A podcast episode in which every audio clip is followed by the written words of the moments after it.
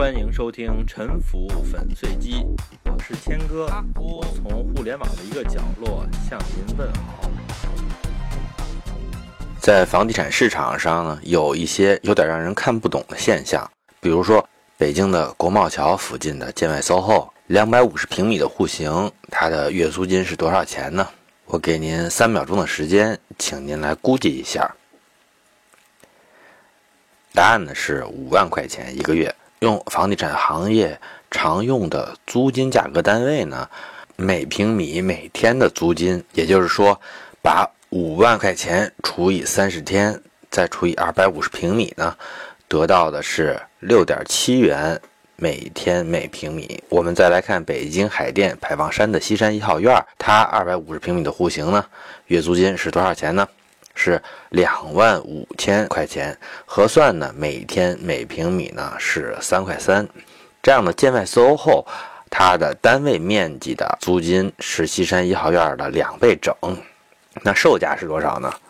前者建外 SOHO 两百五十平米，售价是一千四百万，大概每平米是五万五千块钱。而后者呢，西山一号院呢，也是两百五十平米的户型，它的售价是两千八百万元，每平米呢是十一万二千元，所以后者单位面积的售价呢是前者的二倍，和租金呢。刚好相反，如果您不熟悉房地产行业的话呢，您可能不熟悉租售比这个概念。我简单的介绍一下，租售比这个概念呢，是一项房产啊，它每年的租金除以这项房产在市面上的售价。比如说呢，一个房子它的售价是一百万，如果它每年的租金可以收两万的话，那么它的租售比就是百分之二。这个概念呢，和股市里面的市盈率。有一点类似，市盈率呢是一家上市公司的市值除以这个公司当年的利润，所以市盈率和租售比这两个概念意思比较像，但是呢是倒数关系。我们拿上面两处房子和上市公司的市盈率做一下类比吧。前者建外 SOHO 每年呢它的租金是六十万元，售价是一千四百万，所以呢它的每年的租售比是百分之四点三。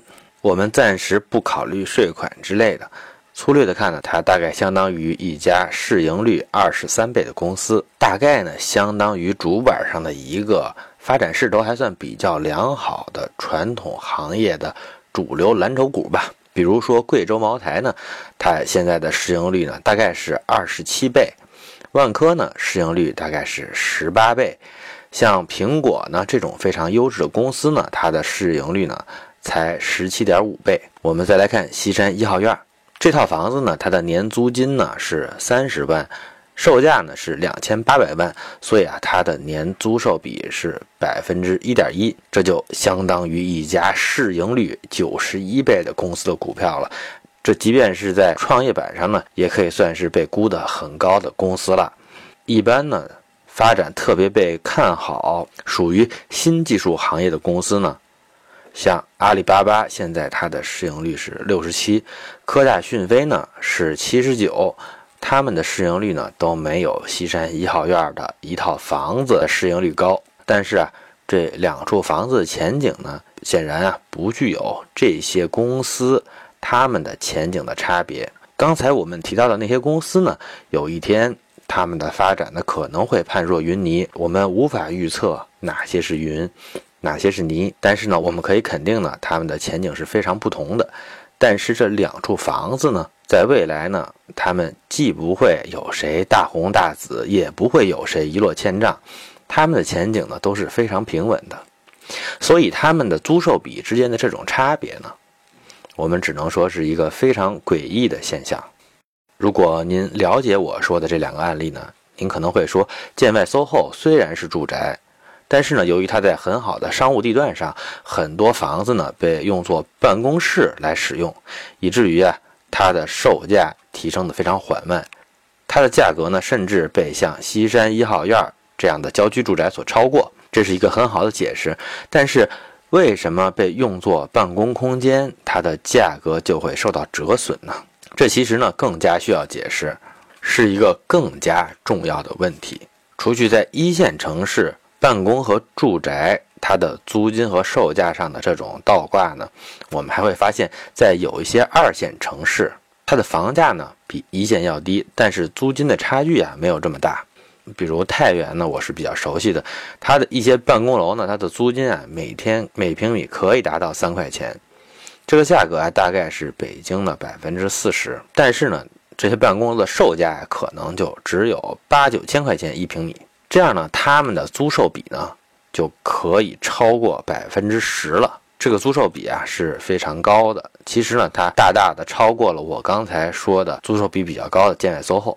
类似的呢，太原的住宅一些啊标价不到一百万的住宅，它的月租金呢也可以达到三千块钱。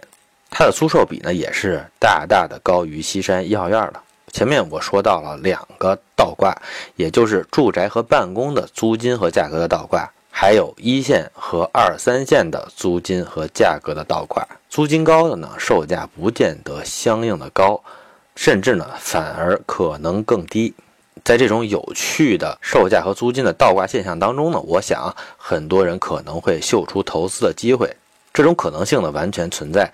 但是呢，在太原呢有没有出现大家狂买办公楼的情况呢？没有。如果啊，在政府卖给开发企业的地里边呢，有很多建办公楼的指标的要求呢，开发企业啊其实是不愿意干的，是要捏着鼻子来接受。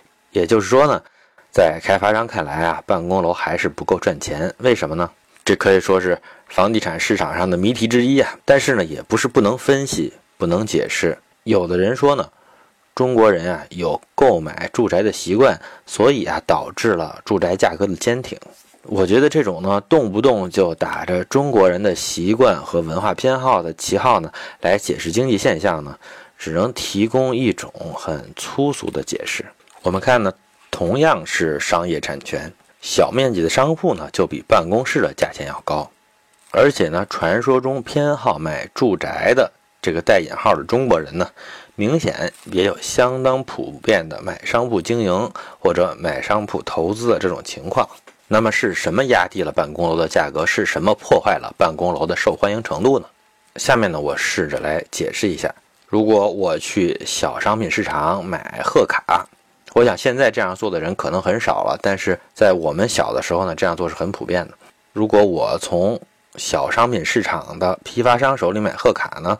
这个批发商他会卖我一块钱一张，如果我说我要二十张呢，那他可能会说，我给你打一个九折吧，九毛钱一张。但是如果换一个人，他说呀，他是学校门口卖贺卡的小贩儿，只要批发商相信他说的他是小贩儿，他虽然可能呢也是买二十张，他买的呢不见得比我多，但是呢批发商呢还是会给他一个低得多的价格，比如说五毛钱一张吧。而且呢，这个是一口价，都不用他砍价，他就可以得到一个低得多的价格。卖家呢对散客进行价格歧视啊，这是一种很普遍的实践，在房地产市场上呢也是一样的。我们看，首先呢，购买住宅和小商铺的呢，多数是散户，也就是普通的市民，而不是房地产投资的专业机构。非专业的人呢，他们投资的途径是有限的，而且呢，他们当中的很多人是不喜欢风险，要躲避风险的。他们投资的预期呢，天然就不高。有很多人呢，他们主要的投资手段呢，还是银行的定期存款。三年期的定期存款呢，利率呢是百分之二点七五，而且呢还不计复利。而且呢，在散户的眼里啊。他们根据最近二十年的历史认为呢，房子的价格呢，起码是能跑得赢通货膨胀的。我想他们说的呢，大概率的来讲呢是正确的。那么在买房子的时候呢，他们会买哪一类的物业呢？散户呢，他们常说的一句话就是说呀，你买房子买住宅，就算是它不升值，你好歹还落一个能住的地方吧。这句话呢，从投资的角度是不是正确呢？呃，其实呢，这句话是非常容易反驳的。经济学家会说呢，住房啊是一种服务，如果租房的成本更低呢，就不需要买房。经济学家呢说的是没错，但是呢，消费者呀，他们不愿意租房，只愿意买房，真的是因为他们只想住自己的房子吗？真的是他们认为只有自己买的房子才有家的感觉吗？我想呢，消费者呢有的时候是无法正确表达他们的诉求的。他们嘴上说的是要家的感觉，其实呢，他们说的家的感觉呢，并不是环境心理学家所说的场所精神，the sense of place being at home，家的场所精神。他们买的呢，并不是这个东西。我在第四十七期房地产的价值投资论当中，就曾经讨论过了。老百姓、散户他们购买住房呢，不是为了盈利，而是为了有一份能够对抗通货膨胀的资产。所以啊，在住房这种资产，它的租售比低到百分之五的时候，这个租售比已经够低的吧？但是呢，散户是可以接受这个价格的。这时候呢，市场上房价提高，租金呢没怎么提高，租售比呢就会继续下降，下降到百分之四，散户能接受吗？还是可以接受的。再提高房价，租售比只剩百分之三了，仍然可以接受，一直到百分之一，他们还是承受得了。在这个过程当中呢，如果租金纹丝没动的话呢，房价就已经上升五倍了。租金如果上升一倍呢，房价就能够上升九倍。这个时候呢，散户还是在买房，他们是可以承受这样的高房价的。为什么？因为他们没有其他更可靠的投资手段。只要他们还没有找到其他更可靠的投资手段，在此以前呢，买房就是他们对抗通货膨胀的手段。上面呢，我说的是住宅。与之相对的，购买办公楼的客户虽然也有散户，但是呢，更多的是两种机构。第一种呢，他自己有办公空间使用的需求，比如说律师事务所、建筑师事务所、房地产开发商、广告公司等等吧。一般呢，一个经营中的公司，它在使用资金的时候呢，是要讲究资金的使用效率的。他们所追求的资本的回报率呢，是要比散户高得多的。所以啊，他们不会把大把的流动资金啊来变成固定资产，何况呢是一种不动产类的流动性很差的资产。我们很少看到有律师事务所或者是建筑师事务所他们自己购置办公室的。他们即便购买办公室呢，一般也会去买那些租售比相对比较高的物业。第二种办公楼的主要的购买者呢，是那些专业的经营办公楼租赁的管理机构，他们的资金呢，很可能就是来自于银行贷款或者是私募基金的，所以啊，这些资金啊都是需要支付利息的。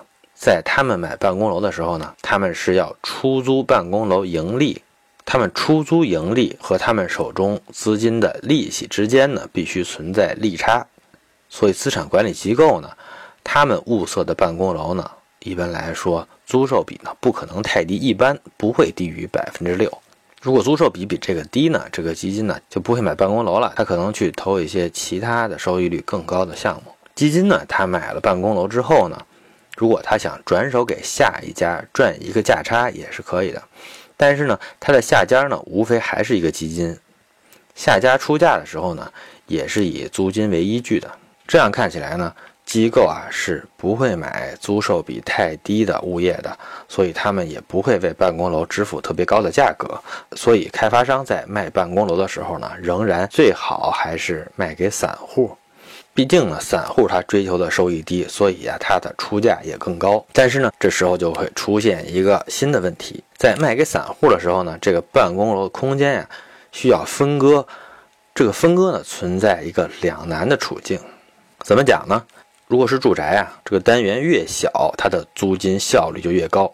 比如说，一张床只有两平米，但是它可能一个月可以租五百块钱；而一间房子呢，有二十平米，它的面积是一张床的十倍，但是呢，它并不一定能租五千块钱，可能呢只能租两千。商铺呢也是这样，十平米的商铺呢就够卖豆浆油条了。这样的商铺呢，它的月租呢可以上万，而一百平米的理发店，它的面积是十平米的豆浆店的十倍，但是呢，它的租金呢，并不能收到十万，可能呢只是两三万。所以，我们看住宅和商铺呢，它的面积越小，租金效率就越高，但是办公室就不然，办公室并不是单元越小，租金就越高的。一般呢，租小办公室的呢，都是小公司，小公司啊是追求实惠的。他们呢恨不得租地下室就够了。只有大的单元呢，比如说五百平米以上的呢，才能够吸引那些需要环境、需要形象的大公司。所以办公单元一一般是大的，租金会更高。而大的单元呢，又不是散户能够轻易支付得起的。因为上面的这些原因呢，办公楼它的价格呢，始终缺乏散户，也就是个人投资者的价格支持。而住宅和小商铺呢，在泱泱大国的亿万征民的追捧之下呢，可以说是蒸蒸日上。现在呢，在很多城市里，住宅和办公的价格呢，已经拉开了非常明显的差距。我呢，只对北方的情况呢相对比较熟悉，比如在天津、青岛或者是石家庄，在这些城市呢，住宅的价格呢会比同一区位、档次类似的办公楼呢价格贵将近一倍。所以说成本一样，办公楼是非常便宜的。说到这里呢，办公楼是不是投资的好去处呢？它是不是价格洼地呢？我还没有解释完，那就请听下回分解吧。欢迎收听本期的沉浮粉碎机。